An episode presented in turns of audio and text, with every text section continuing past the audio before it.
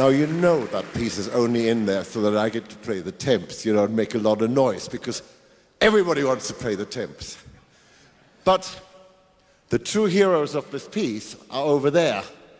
Young Nathan Stornetto from Switzerland.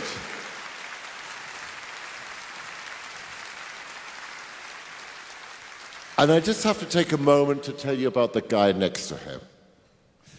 That is Gary Kettel. He is a true legend. He's played on more film scores than anybody else for John Williams, for John Barry. Are there any other Johns left? Truly, I mean, this man is amazing. I'll go and play a little piano.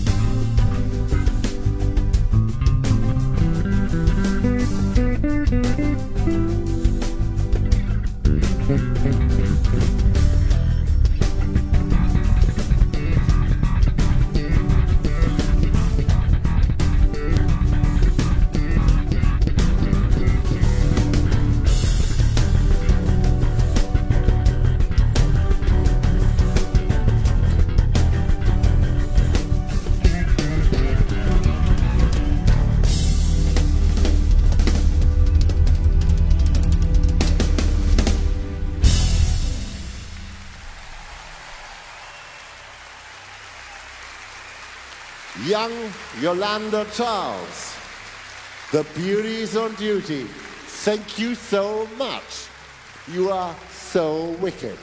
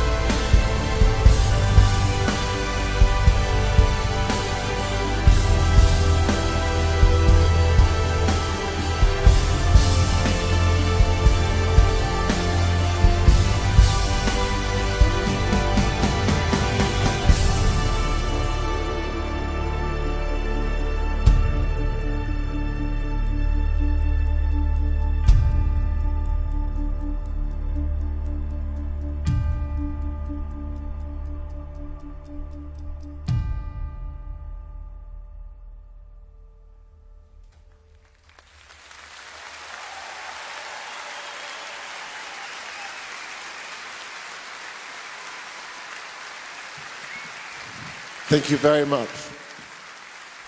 That was a piece from um, a movie called The Thin Red Line. And I know Johnny Marr really likes this piece, and that's why it's in the set, because like that, I get to have my friend Johnny come out. Ladies and gentlemen, Johnny Marr. But it doesn't just end there. So Johnny, Andrew Kawczynski, Steve Mazzaro, Mikey and Anne-Marie, and of course Satnam. Would we go anywhere without Satnam? We sort of formed a band with Pharrell a while back to do a superhero movie, Spider-Man. And um, so we all wrote this next piece. So it's, it's, this, is, this is truly the band at its finest. And of course, what would we write but a clarinet concerto in a very classical way? Um, so this next piece is called Electro.